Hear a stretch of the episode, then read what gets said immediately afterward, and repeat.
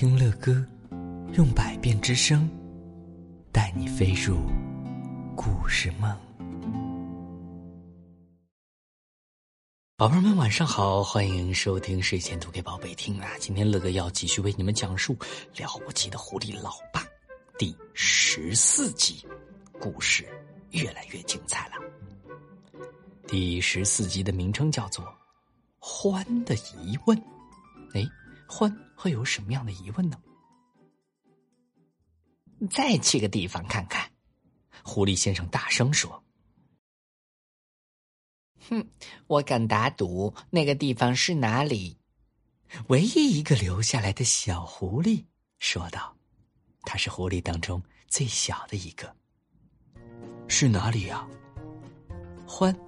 问道：“嗯，最小的狐狸说，我们已经去过伯吉斯那儿，也去过邦斯那里，但是还没有去过比恩那里哟。”啊，你说对了，狐狸先生说：“你不知道我们将要拜访的是比恩那里的哪一部分？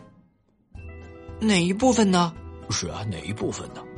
他们两个一起问：“嘿嘿。”狐狸先生说：“你们就等着瞧吧。”他们边谈边挖，地道很快就向前延伸着。欢突然说道：“胡兄，你一点也不为此担心吗？”“担心？” 狐狸先生说道：“为什么要担心呢？”“所有这些，这些盗窃行为。”狐狸先生。停下来不挖了，两眼眯视着欢，好像好像怕完全傻了似的。他说：“我亲爱的长毛的老古董，你知道全世界有谁在他的孩子快要饿死的时候也不偷几只鸡吗？”欢在深思的时候，出现了短暂的沉默。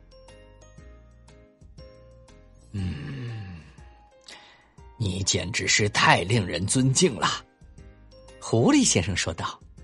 令人尊敬倒并没有什么错呀，欢说道。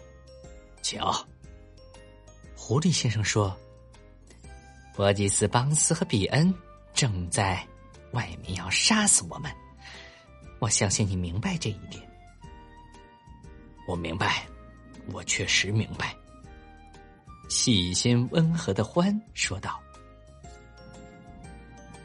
可是，我们并不是要坏到像他们想的那种程度，也并不是想要把他们杀死。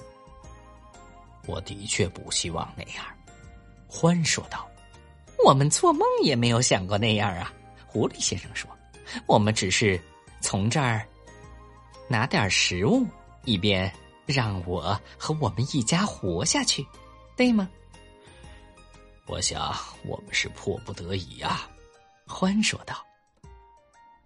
如果如果他们想那样残忍，那就随他们的便。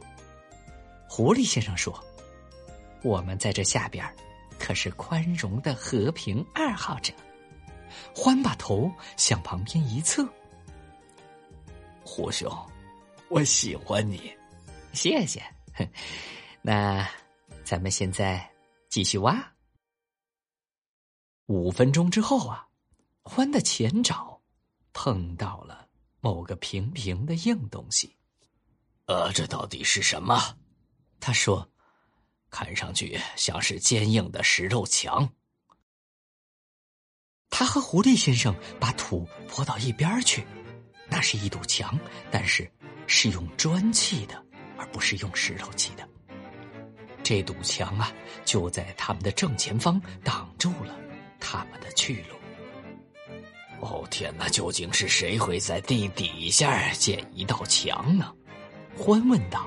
哼，很简单的，狐狸先生说：“这是一道地下室的墙。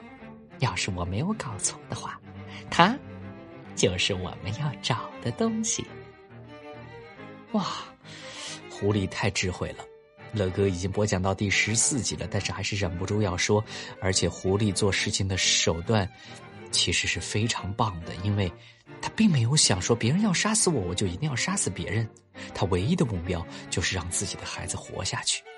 果然，这是一只了不起的狐狸老爸。好吧，我们抓紧时间来听第十五集。当然，所有的亲爱的宝贝们，如果你们希望听到由乐哥播讲、由你们点播的故事的话，可以开始给乐哥留言了哟。